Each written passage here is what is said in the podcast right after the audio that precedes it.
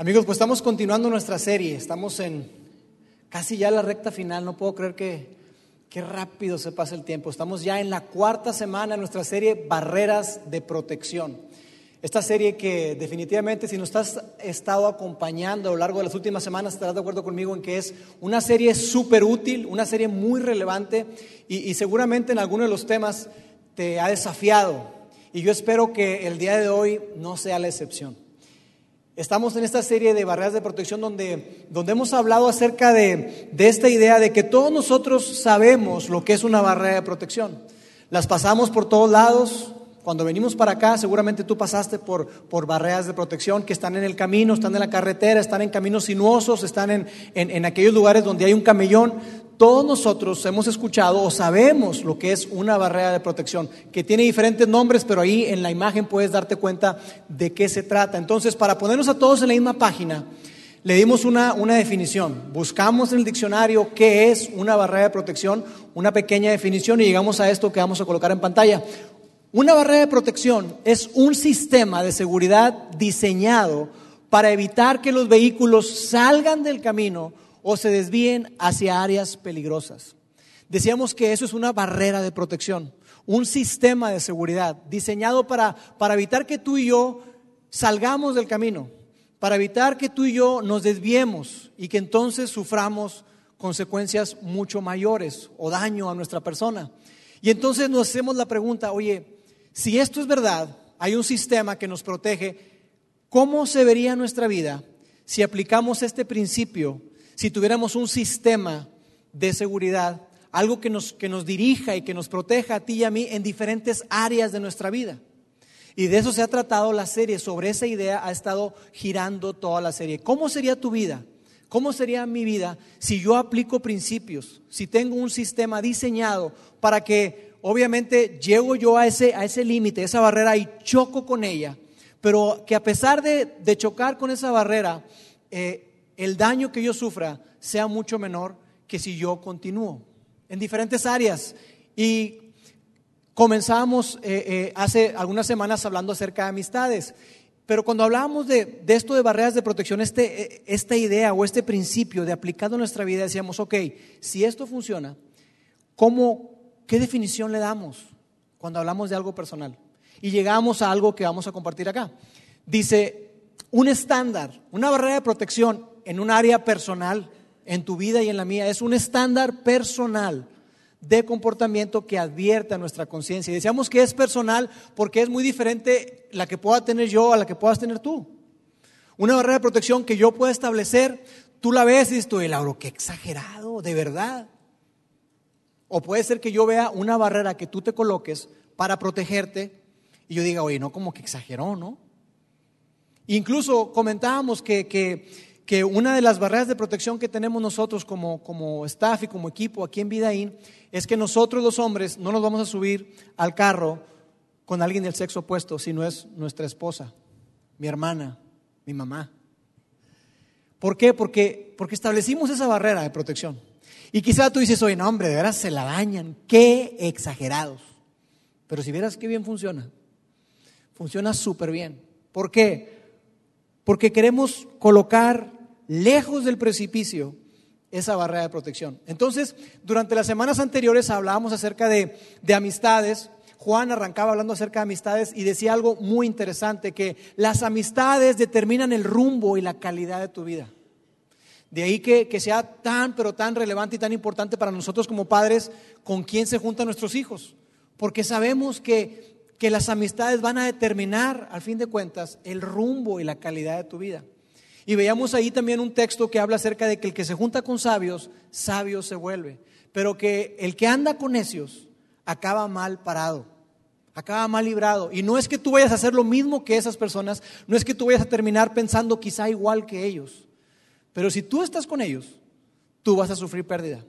Y entonces por eso decíamos, hey, cuidado, Ten cuidado con quién te estás relacionando, es muy importante porque las amistades al fin de cuentas van a determinar el rumbo y la calidad de tu vida. Y luego la semana pasada, Roberto nos hablaba acerca de otra área sumamente importante, otra área de nuestra vida, que tiene que ver con nuestra moralidad, particularmente con nuestra sexualidad. Y entonces ahí Roberto nos decía, mira, cuando se trata de, del asunto de la inmoralidad sexual no es que tú te defiendas, no es que tú luches, no es que digas, no, yo puedo y yo sé hasta dónde, y mira, yo soy hombre, yo sé, yo me puedo controlar. No, el consejo es huye, huye de la inmoralidad sexual.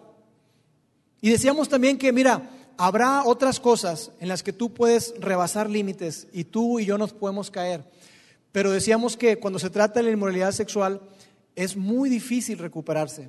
Obviamente la gracia, el amor, la misericordia de Dios nos alcanza. Pero muchas veces, la mayoría de las veces es muy, pero muy difícil recuperarse. Y entonces veíamos también ahí que, el consejo que, que nos dábamos para tener esta barrera de protección es honrar a Dios con nuestros cuerpos. Y decíamos que cuando se trata de honrar a Dios con nuestros cuerpos, cuando tú y yo decidimos honrar a Dios con nuestra vida y con nuestro cuerpo, Dios hace algo increíble en cada uno de nosotros. Y eso es lo que veíamos las semanas anteriores. Esas son las barreras de protección que hemos visto.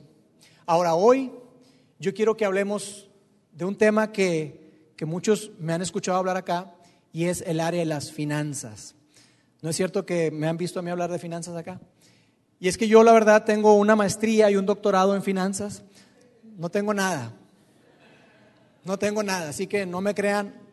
Eh, no es porque sepa mucho, no es porque tengo una gran experiencia, pero la realidad es que las finanzas me gustan. Parte de lo que hago aquí en la iglesia es, es estar en el equipo de administración.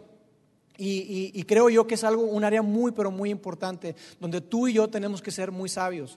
Y, mira, este tema de las finanzas, eh, del cual ya he hablado, y el tema que vimos la semana pasada, que tiene que ver con la sexualidad, son de las cosas por las que en este asunto de lo que, de lo que hacemos, de estar en este equipo pastoral, eh, la gente nos busca. La gente nos busca y cuando nos busca para pedir ayuda, esos dos temas, si vieras qué recurrentes son. Yo no podría decirte una estadística, ¿verdad? Porque yo te puedo decir, no, el 90%, no llevo ni registro. Pero la realidad es que, si yo soy sincero, yo te podría decir que una gran mayoría de la gente que se acerca con nosotros a pedir ayuda y dice, Lauro, es que mira, la verdad, yo necesito hablar contigo porque, pues es que mi esposa y yo, y yo por dentro estoy pensando, ¿sexualidad o dinero? Es que fíjate que mi esposa gasta mucho. Ah, a ver, dinero. Es que la verdad es que, es que, es que mi esposo no me da lo suficiente para el gasto, ya no sé cómo hacer y dinero. Es que mira, ¿sabes qué? Es que mi esposo este, está, ha estado coqueteando con una persona en la oficina y yo, yo estoy sospechando que, que, me engaña. No, que no te engaño. Sí, yo estoy seguro, que estoy segura que me engaña. Y hay ahí algo, algún asunto. Generalmente, cuando la gente se acerca con nosotros, muchas de las ocasiones tiene que ver con esto. Por eso es que es tan, pero tan relevante que tú y yo podamos ver qué es lo que Dios dice con respecto a eso. ¿Qué es lo que Dios nos dice con respecto a, a las finanzas? Porque mira, la realidad es que es que cuando hablamos de, este asunto de finanzas es tan relevante porque no solamente la gente que se acerca con nosotros nos damos cuenta que, muchas veces eh, eh, lo que está buscando es consejo, es ayuda en este aspecto, en su matrimonio, con sus hijos y tiene que ver con sexualidad o con finanzas. Pero cuando hablamos de finanzas, está comprobado estadísticamente que una de las cosas por las cuales las parejas discuten más y que muchas veces llegan incluso al divorcio, uno de los temas más recurrentes tiene que ver el dinero las finanzas. Eso se convierte en algo que, mira, pega y pega a todas las familias. Por eso es tan importante que hablemos acerca de esto y que descubramos qué es lo que Dios tiene que decir. ¿Qué es lo que Dios dice con respecto a las finanzas? ¿Cómo puedo yo aplicar, tú y yo, cómo podemos aplicar barreras de protección que nos ayuden a no caer en un precipicio financiero? Y si estamos ahí, pues ¿cómo podemos salir? ¿Qué podemos hacer con respecto a eso? Entonces, eso es lo que vamos a hacer el día de hoy. Vamos a estar hablando acerca de eso, qué es lo que Dios dice, porque mira, la realidad es que es que Dios quiere algo para ti. Como en todas las áreas de tu vida, más que Dios querer algo de ti, Dios quiere algo para ti. Dios quiere que tú y yo confiemos en Él, que tú y yo confiemos en Él y que lo veamos como ese Padre celestial amoroso, que Él está al, al cuidado de nosotros, al pendiente de nosotros. Eso es lo que Dios quiere. Pero Dios sabe que lo que más compite por nuestro corazón con Dios es el dinero.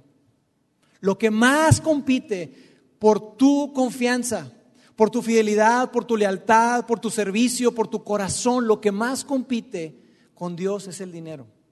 Por eso es que en la Biblia se habla muchísimo sobre el dinero, pero muchísimo. En el Antiguo Testamento, esta parte más ancha de la Biblia, se habla muchísimo sobre el dinero. Y en el Nuevo Testamento también se habla mucho acerca del dinero. Y es por esto, porque desde el principio, desde el principio de la humanidad, la competencia por la devoción a Dios ha sido el dinero.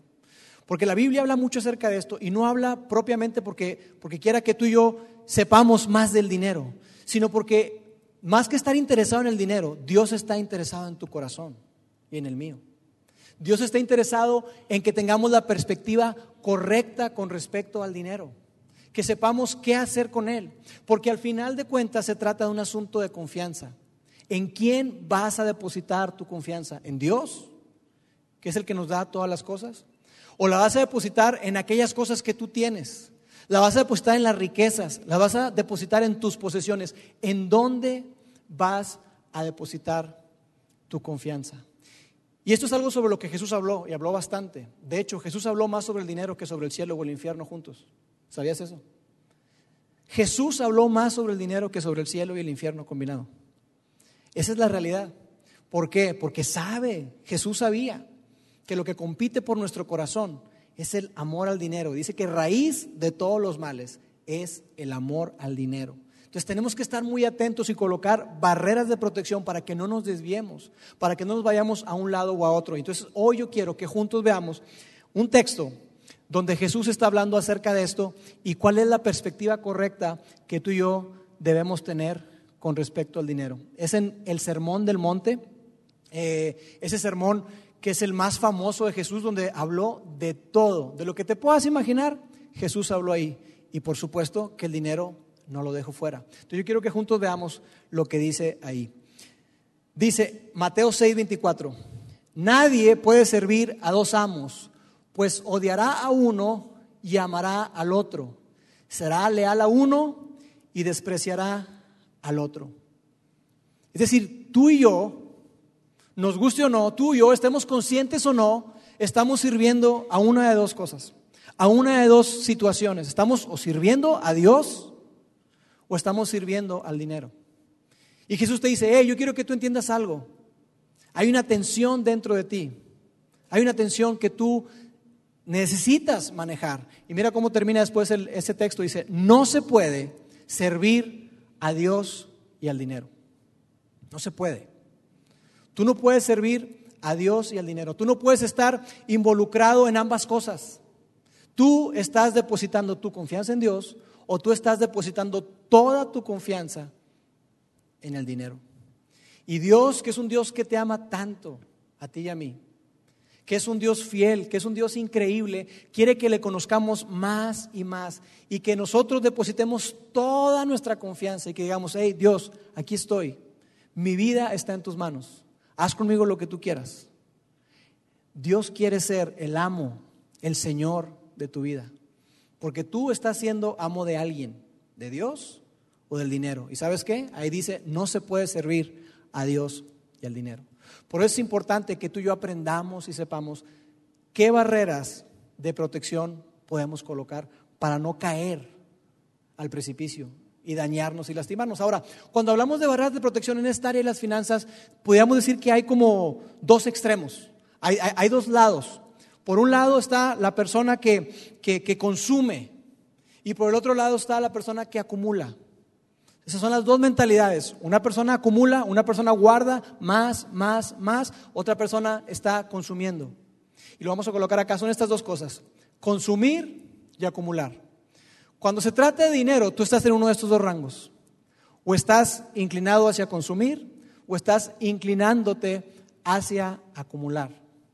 Y ambos extremos, digamos que si fuera un camino nuestra vida en el que tú y yo vamos, en el área de las finanzas, por un lado está el barranco del consumismo, por el otro lado está el barranco de la acumulación. Y de ambos debemos de tener mucho cuidado, porque sin darnos cuenta, si caemos hacia cualquiera de los lados, nos encontraremos sirviendo al dinero y no a Dios. Y Él No quiere eso para nosotros, porque sabe que cuando caemos en cualquiera de estos dos extremos, nuestra mentalidad está en el lugar equivocado. Nuestra actitud está en el lugar equivocado. Y por eso cuando hablamos de, una persona que, tiene esta actitud de consumir, nos estamos refiriendo a una persona que está gobernada por el deseo tener más, más, más, más, más. Yo quiero, yo quiero, yo quiero. Es que, ay, mira, salió el iPhone 7, yo lo quiero, está bruto. Oye, pero tienes el iPhone 6, ese no, ese ya no sirve, quiero el, 7. Es que ese es más rápido. Oye, es igualito. No, no, no, ese está mucho mejor. Y quieres, y tú, todo lo que llega a tus manos, cuando tú tienes esa mentalidad de consumir, consumir, consumir, todo lo que llega a tus manos te lo gastas, todo. Te lo devoras, todo. Entonces, tan pronto te pagan tu quincena, tan pronto te dan el dinero, tan pronto tienes el depósito en tu tarjeta, te vas al mall, te vas al, centro comercial, a Valle Oriente, galerías, a Esfera, donde tú quieras, y andas viendo a ver qué, qué, qué, qué necesito, qué quiero, necesito, necesito. Y en realidad no es eso, es que tú deseas. Y entonces el dinero se convierte en algo para tu casa, en algo para decorar, se convierte en, en un gadget, se convierte en, un, estéreo para tu carro, se convierte en rines para tus llantas, se convierte en algo. Pero estás con esa mentalidad, consumir, consumir, consumir, consumir. Ese es un extremo bajo el cual tú y yo tenemos que poner una barrera de protección. Y la mentalidad es el deseo, está motivado por el deseo. Y el otro extremo, en el otro extremo de ese, de ese camino sinuoso donde está el barranco, por un lado está el consumismo y por otro, eh, por otro lado está la acumulación. Ese está alimentado por una mentalidad de temor, de miedo. ¿Cómo lo voy a hacer? ¿Cómo lo voy a hacer? Oye, ¿cómo lo voy a hacer para, para, para, mi, para mi retiro? Yo necesito un retiro digno. Yo necesito este, tener más. ¿Cómo lo voy a hacer para pagarle la colegiatura a mis hijos? No, no, no, no. Oye, ¿y si la economía sigue mal? El dólar ya está a 20, manito. No, hombre, no sé cómo va a llegar esa cosa. ¿Qué hacemos? Está motivado por el miedo. Entonces, guarda, guarda, acumula, acumula, acumula más, más, más y más. Esa persona no tiene oportunidad de dar. Esa persona no da. Esa persona guarda para sí misma. Y en ambas cosas, tanto en, el consumir como en el acumular, en ambas cosas está centrado en nosotros mismos. Está centrado en que la vida gira en torno a mí, en que todo lo que llega es para mí, para gastarlo o para guardarlo. Pero al final de cuentas, la vida gira en torno a mí. Y mi confianza está puesta en eso, en eso que tengo. Por eso es importante que tú y yo identifiquemos hacia dónde te vas tú. Hacia el lado de consumir, las mujeres seguramente, o hacia el lado de acumular. ¿Y sabes qué pasa? Que es curioso, que la realidad es que estas dos cosas que son como polos opuestos, ¿qué crees que pasa? Se casan. Se casan. Sí, sí, sí. Yo podría preguntarle aquí a los matrimonios y te podría decir que un buen porcentaje dice, mira, sabes que sí, yo soy el que ahorro, yo soy la que gasto. O a lo mejor yo soy el que gasto, yo soy la que ahorro, no sé. Pero mucha gente pasa eso y, se casan. Y entonces, si tú estás casado, tú sabes a qué me refiero. Empiezas a vivir esa dinámica, esa tensión, donde, oye, este, otra cosa, mi amor. Pues sí, ¿qué tiene? Oye, no, ya, ya tienes muchas. Otro juego de Xbox. No, hombre. Así nos, nos achacan tantas cosas. Pero, ¿cómo eres tú? ¿Cómo eres tú? Tú estás en uno de estos dos polos. La realidad es esa, que, que se casan y empiezan a tener problemas y es importante que tú y yo identifiquemos esto, porque al final de cuentas, estas dos mentalidades hablan de un asunto de confianza en Dios.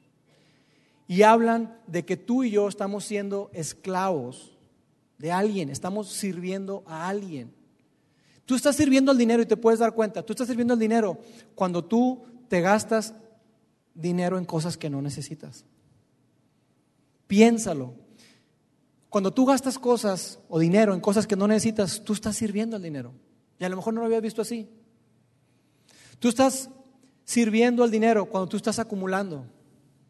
Y quizás si vamos a tu casa, encontraríamos un montón de cosas ahí arriba.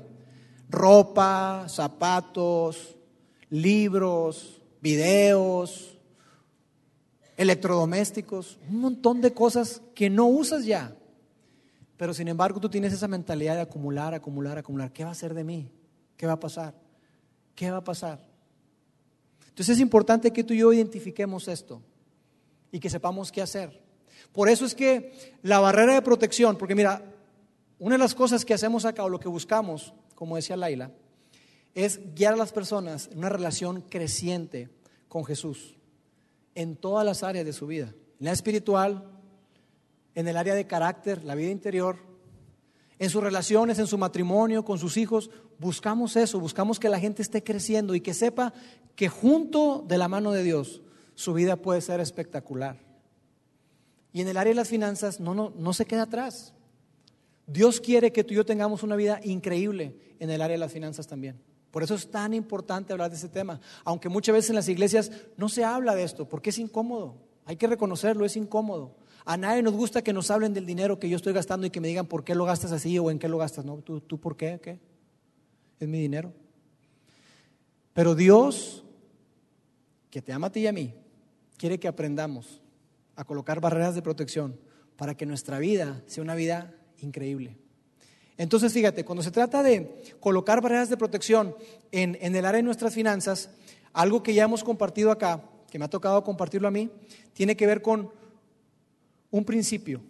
La manera en que tú puedes asegurarte de, de que tu confianza está puesta en Dios y no en el dinero. La manera en que tú puedes asegurarte que tú estás dependiendo 100% de Dios y no en lo que tienes. La manera en que tú puedes asegurarte de que tú estás sirviendo a Dios y no al dinero es un principio, es un hábito muy sencillo, que ya lo hemos compartido, pero tiene que ver con un cambio de perspectiva. Cambiar la perspectiva, entender algo, que es esto, muy sencillo. Dios es el dueño de todo. Todo. Dios es el dueño de tus hijos, Dios es el dueño de tu esposo, de tu esposa, Dios es el dueño de tu vida. Cada respiro, cada respiración, un regalo de Dios. Dios es el dueño de todo. Y lo que Él quiere que tú y yo aprendamos es a priorizar mejor, a invitar a Dios a nuestras vidas, entendiendo que nosotros no somos dueños, nosotros somos administradores. Tú y yo somos eh, eh, mayordomos, somos quien administra todos los recursos que Dios ha puesto bajo tu cuidado y el mío. Y a Dios, déjame decirte algo, a Dios le encanta y le gusta y quiere y pide de nosotros que le demos buenos resultados. Porque a Dios le gusta la excelencia. Y Él quiere que demos buenos resultados de lo que a ti ha confiado en tus manos, tus hijos, tus recursos, tu talento y obviamente las finanzas que ha colocado en tus manos. Dios quiere que tú des buenas cuentas, porque Él es el dueño. Y Él al final nos va a decir a ti y a mí, hey, Lauro, ¿qué onda? ¿Cómo te fue con lo que te di? ¿Qué hiciste con todo esto que te di? El principio es muy sencillo y es un hábito que lo vamos a compartir acá, es esto, cambiar nuestras prioridades y que nuestras prioridades sean las siguientes, dar, ahorrar, vivir. Dar, ahorrar, vivir. Es decir, dar primero, dar generosamente, darle a Dios y dar a los demás, darle a gente necesitada, darle a personas que no tienen lo que tú y yo tenemos, gente que está en la calle, niños que están batallando, dar dar para impactar algo más grande que nosotros. Da generosamente. La segunda cosa es ahorrar, ver para el futuro, planear. Que tú puedas empezar a guardar algo, porque la realidad es esta, todos consumimos y todos acumulamos. El peligro está en irnos al extremo. Necesitamos consumir para vivir, definitivamente. Necesitamos acumular para el futuro, sí. Pero la actitud con la que lo hacemos y en dónde estamos colocando nuestra confianza hace toda la diferencia. Así que tenemos que dar, tenemos que ahorrar y vivir, que es gastar, pero gastar sabiamente. Entonces lo que se trata este principio muy sencillo, esta prioridad, es que involucremos a Dios en nuestras finanzas. Que cuando llega el cheque, cuando llega el dinero, cuando llega, te depositan a ti la nómina, que tú puedas separar una parte, un porcentaje. ¿Qué porcentaje? Yo no sé, tú decides. Pero que tú puedas separar un porcentaje y darlo a Dios y darlo a alguien más. Y lo hemos dicho en ocasiones, si tú no quieres darlo aquí, no pasa nada, pero dalo. En otra parte, pero dalo. Dar, ahorrar y vivir con el resto. Cuando tú y yo hacemos eso, estamos involucrando a Dios, estamos invitándolo a la ecuación y Dios se encarga de bendecirnos. Hay muchas promesas de parte de Dios. Una de ellas dice que traigamos todos los diezmos, todas las ofrendas. Dice, yo me voy a encargar de abrir las ventanas de los cielos y yo les voy a derramar bendición hasta que sobreabunde. Y dice, pruébenme, pruébenme en esto. Dios invita a que lo probemos. Este principio es muy sencillo y suena muy padre, pero ¿sabes al final de qué se trata? Es un asunto de confianza. ¿Vas a confiar en Dios con tus finanzas o no? Y mira, cuando yo hablo acerca de este tema y comparto esto, se ha acercado gente conmigo, me dice Lauro, es que, es que yo sé, yo sé eso. Eh, eh, eso que tú me estás diciendo no es nuevo para mí, yo ya lo sé. Es más, los expertos financieros lo dicen. Hay un experto que ayuda a salir a la gente de deudas, se llama Dave Ramsey. Él te dice esto mismo, da, ahorra, vive, da, ahorra, vive. Y te ayuda a salir de deudas. Se los recomiendo ampliamente. Pero cuando la gente viene conmigo, me dice, mira, es que la verdad, yo lo entiendo, está muy bien, pero ¿cómo le hago? Porque si tú supieras cómo estoy. Mira, Lauro, traigo las tarjetas al tope. Y yo quisiera tener oportunidad para, ya no digo para ahorrar, para vivir. ¿Cómo le hago? Entonces hoy, pensando en eso, que, que gente se ha acercado conmigo y me ha dicho eso, yo quiero ayudarte quiero compartirte algunas cosas muy sencillas de qué es lo que dice Dios con respecto a las deudas y me estoy inclinando a la parte de, de consumismo estoy dejando un poquito del acumular a un lado. ¿Cómo hacer para alejarnos de las deudas? ¿Cómo hacer para, para llevar una vida de libertad financiera? ¿Qué podemos hacer? Porque mira, estamos convencidos de este principio, que cuando tú vives y aplicas este principio a tu vida, cuando tú priorizas mejor, tú verdaderamente eres libre. Tienes libertad financiera. ¿Libertad de qué? Libertad de pensar que la vida se trata de acumular. Que la vida se trata de lo que tienes. Que a ti te define y tú eres lo que tú tienes. ¿Traes un carro bruto? Eres una persona chida. ¿Traes un carrito? Híjole, pobrecito. No es así. No es así. Cuando tú vives de esta manera y tú estás dando y estás ahorrando y siendo inteligente al gastar, tú estás siendo libre de vivir una vida donde, donde la realidad es que la gente piensa, oye, Dios está con él. Dios está con esa persona. Entonces, fíjate, yo quiero que juntos veamos, ok, entiendo esto, ¿qué puedo hacer? Quiero que veamos unos textos más adelante, unos minutos después de que Jesús dijo eso, que nadie puede servir a dos personas o a dos amos, porque va a amar a uno y odiar al otro, no podemos servir a Dios y a las riquezas. Quiero que veamos qué fue lo que dijo Jesús con respecto a esto. Continúa ahí, dice, así que no se preocupen por todo eso diciendo, ¿qué comeremos? ¿Qué beberemos? ¿Qué ropa nos pondremos? No te preocupes por eso. Dice ahí, no se preocupen. Cuando tú vives así, centrado, enfocado, tú estás, toda tu vida, toda tu confianza está colocada en el dinero. Por eso dice, hey, no se preocupen por todo eso. ¿Que qué vas a comer? ¿Que qué vas a vestir? ¿Qué vas a beber? No te preocupes. ¿Por qué? Continúa ahí y dice, esas cosas dominan el pensamiento de los que? Incrédulos. La gente que no cree en Dios, la gente que no es un seguidor de Jesús, cristiano, católico, la gente que no tiene su confianza puesta en Dios, está devorada por esa preocupación. ¿Qué voy a hacer? ¿Qué voy a hacer? ¿Cómo lo voy a hacer para pagar la raya? ¿Cómo lo voy a hacer para poder pagar este, eh, eh, eh, el, el, colegio de mis hijos? ¿Cómo lo voy a hacer? ¿Cómo lo voy a hacer? Está preocupado, preocupado, preocupado y no tienen paz en su vida. No tienen paz interior se les va el sueño por el dinero. Y Dios no quiere eso. Dios quiere que tú y yo seamos libres de preocupación. Y dice ahí, esas cosas dominan el pensamiento de los incrédulos, pero su Padre Celestial ya conoce todas sus necesidades. Tú y yo tenemos un Padre Celestial que nos ama y conoce cada necesidad que tú y yo tenemos, Él ya la conoce. ¿Crees eso? ¿Lo crees? ¿Realmente crees que, que esa situación financiera que estás viviendo hoy, Dios ya la conoce? Que Dios ya sabe que, estás batallando para pagar la colegiatura de tus hijos. Que Dios ya conoce que tú has estado tocando algunas puertas, pero que hasta ahora no has cerrado las ventas que tú esperabas. Que tu negocio no ha caminado como tú lo pensaste.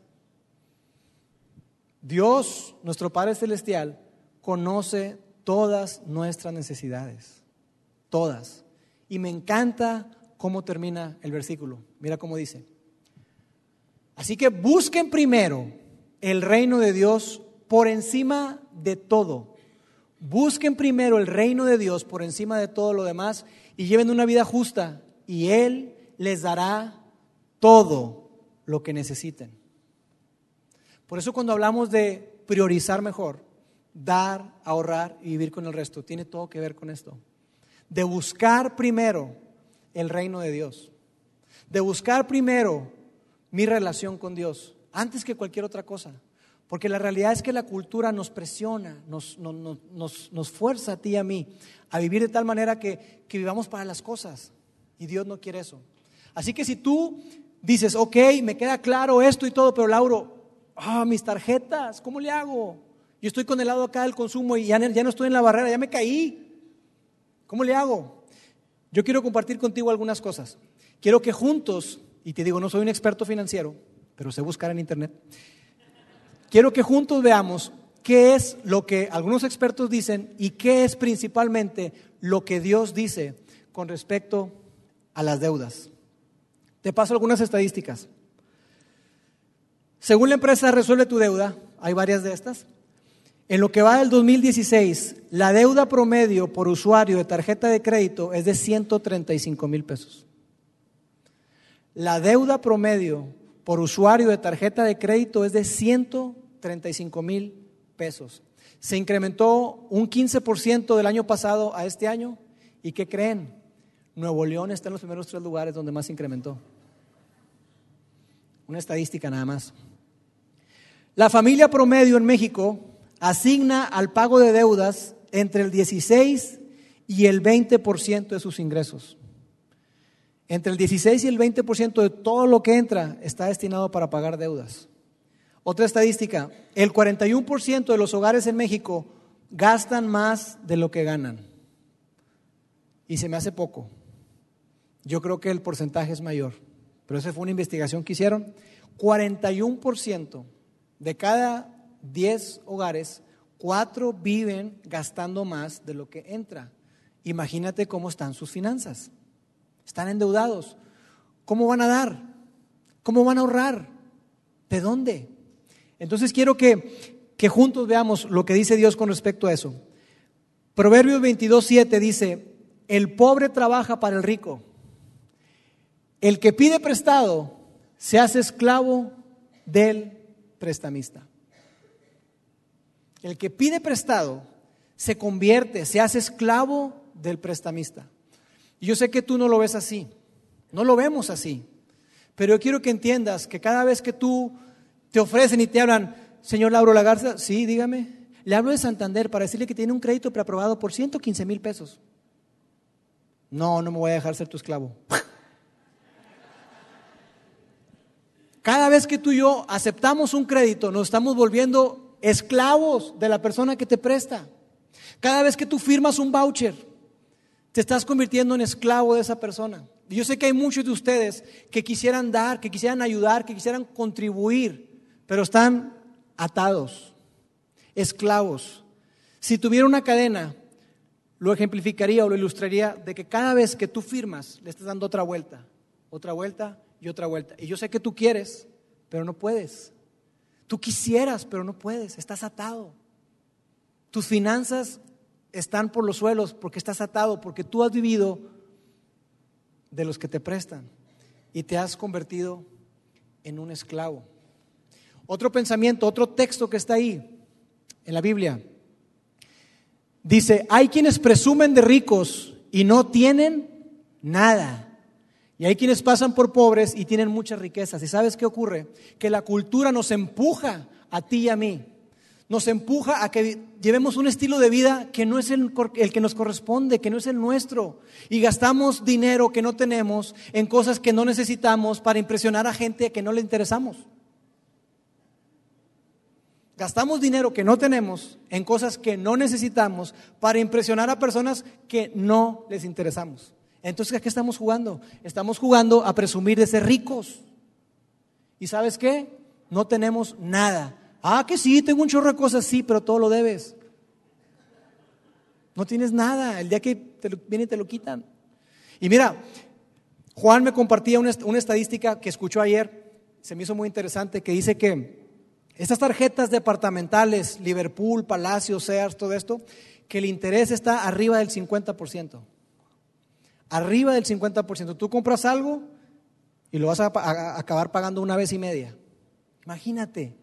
¿Tú sabías que las estadísticas dicen que cuando tú compras con tarjeta de crédito, cuando tú consumes con tarjeta de crédito, está comprobado que te gastas 18% más que si pagaras en efectivo? 18% más, ciérralo en 20. Tú vas a, Sams, vas a pagar con tarjeta de crédito, te vas a gastar 20% más de que si fueras con el dinero en efectivo. O con una tarjeta de débito que te dice, ¡Ah, Señor, no pasó. No pasó, no hay dinero. En cambio con tarjeta, ah, aquí está la tarjeta. Te estás convirtiendo en esclavo. Dios no quiere que tú y yo vivamos, vivamos de esa manera. Así que yo quiero compartir contigo algunas cosas muy sencillas de cómo colocar una barrera de protección para esta área del consumismo. Y si tú estás ya del otro lado de la barranca, ya te caíste y estás en un precipicio financiero, que tú puedas salir de ahí. Una barrera que te va a ayudar a ti a no llegar o a topar y decir, hey, cuidado, esto, focos rojos, eso no está bien. Y si tú estás del otro lado, que puedan ser pequeños pasitos para que salgas de ahí, ¿está bien? La primera cosa que quiero compartirte, pon en práctica el valor del autocontrol. Pon en práctica el valor del autocontrol. Una persona sin control propio es como una ciudad con las murallas destruidas. ¿Cuántos de ustedes, no levanten la mano, ¿verdad? ¿Cuántos de ustedes quieren una casa donde no haya barda, donde no haya protector en, las ventanas? Todos queremos una barda, aunque sea una malla ahí, lo que sea, pero queremos protección. Cuando no tienes control, cuando no practicas el autocontrol, tú eres una persona que está con sus murallas destruidas. Estás vulnerable. Necesitamos practicar el autocontrol. Ok, te lo compro, Lauro, ¿cómo le hago? ¿Cómo le hago para practicar el autocontrol? Te quiero decir varias cosas. La primera, hazte la pregunta, ¿realmente lo necesito? ¿Realmente necesito ir al Starbucks cuatro veces a la semana? En lugar de ir al Oxxo a comprar un café o llevarme un café de mi casa. ¿Realmente necesito darle a mi hijo que tiene 12 años, necesito darle un iPhone? ¿Lo necesita? ¿Realmente necesito ese carro nuevo que cuando sale de la agencia pierde entre el 15 y el 20% en el primer año? ¿Realmente necesito un carro nuevo? Hazte la pregunta, ¿realmente lo necesito? Porque hay una diferencia grande entre deseo y necesidad. Tú y yo necesitamos agua, necesitamos luz, necesitamos respirar, necesitamos alimento. Tú y yo no necesitamos el iPhone 7. No lo necesitamos. Hay una diferencia. Hazte la pregunta, ¿realmente lo necesitas? Otra, otra sugerencia con respecto al autocontrol. Ora cada vez que vayas a gastar en rangos. Por ejemplo, cuando no digo que voy a comprar un chicle, Señor, ¿me puedo comprar chicle? Eso no. Pero cuando vas a gastar algo de mil pesos, por ejemplo, ora, ora ahí, ora ese día. Oye, es que está esto y no sé. Este, cuando voy a gastar algo hasta diez mil pesos, pues ora tres días, cuatro días. Y cuando es algo de más de diez mil pesos, ayuna. Ora más días, siete días, quince días, qué sé yo. Pide consejo, pero ora, de verdad, involucra a Dios. Porque te vas a dar cuenta, ¿sabes qué vas a descubrir? Que muchas veces tú y yo estamos gastando por impulso. No es porque lo necesitemos, por eso ora, involucra a Dios, da un paso atrás y dirá, espérame, ¿por qué me quiero comprar esto? Es que está padrísimo. Sí, sí, sí, está padrísimo, eso no queda duda, pero ¿lo necesitas? Ora, involucra a Dios. Porque mira, la realidad es que cuando hablamos de esto de, de, de, controlarnos, lo vemos en los niños, ¿no es cierto? Papá, papá, quiero el iPhone, quiero esto, quiero papá, papá, por favor, yo lo quiero, yo lo quiero, yo lo quiero. Mijito, ya, no te lo voy a comprar, ya. Qué chiflado. Y te quedas ahí, ¿no? Es que, bueno, es que es un niño. Pero esa misma mentalidad, esa misma actitud, las mujeres, por ejemplo, por favor, las mujeres nos matan, ¿sabes cómo? Con pequeñas cositas. El manicure, el peinado, la planchada del, pelo, ¿verdad? Este, y que la bolsita, no, es que la Louis Vuitton salió, ¿ya viste la nueva, la Coach? No, no, la Michael Kors, uy, bruta. Y entonces llega un momento que dices tú, oye, mi amor, ya te gastaste mucho dinero. Ay, no es cierto, son pocas cosas. No, ya te gastaste mucho dinero. Los hombres no somos así. Los hombres nos tiramos a matar. Mi amor, ¿qué crees? Me compré una moto. Estoy en la crisis de los 40, necesito una moto. Mi amor, ¿qué crees? Tenemos vacaciones aseguradas. Compré tiempo compartido. Tiempo compartido, no puede ser. No estoy en contra de los que tienen tiempo compartido, para nada, los felicito. Yo salí huyendo de ahí. Este, pero así somos, las mujeres de a poquito y los hombres, ¡pum! Un golpanazo. Ten cuidado, aplica el autocontrol. Y la segunda cosa que quiero compartir contigo es poner en práctica el valor de la planeación. Dice ahí, los planes bien pensados y el arduo trabajo llevan a la prosperidad, pero los atajos tomados a la carrera conducen a la pobreza. Hay un valor en planear. Y mira, si tú quieres saber más acerca de finanzas y quieres un libro que te ayude, lee Proverbios. Proverbios habla mucho acerca de finanzas. Tiene 31 capítulos, puedes leer un, un capítulo diario y vas a encontrar sabiduría increíble ahí. Pon en práctica el valor de la planeación. ¿A qué me refiero con esto? Esta semana, a partir de mañana lunes, separa un día para pensar y planear en tus finanzas. Involucra a tu esposa. Mi amor, ven, involúcrala y hablen con respecto a las finanzas. Tú sabías, yo me sorprendo de que muchas veces las mujeres no tienen ni idea de lo que gana su marido y de en qué se gasta el dinero, no tienen ni idea. Oye, ¿y esto? Ay, no sé, él, me va a decir. No sabe nada. Involucra. Esto es algo de pareja. Yo no soy partidario, y perdóname, yo no soy partidario de mi dinero y tu dinero. No, no, es nuestro dinero. Porque somos uno, no somos dos, somos uno. Es nuestro dinero. Y tú y yo juntos vamos a decidir qué hacer con el dinero. Involucra, siéntate a pensar en eso. Separa un día y, piensen en eso. ¿Qué plan van a establecer? hagan un presupuesto y en ese presupuesto establezcan ustedes cuánto se van a gastar, pónganle porcentajes. ¿Cuánto van a gastar en educación? ¿Cuánto en alimento? ¿Cuánto en, entretenimiento? ¿Cuánto de fondo para vacaciones? ¿Cuánto? Pónganle porcentaje, pero háganlo y apéguense a ese presupuesto. Hacerlo no tiene chiste, apegarse al presupuesto es otra cosa. Comprométete y hazlo.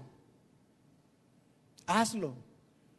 Deja a un lado los gastos que le llaman hormiga.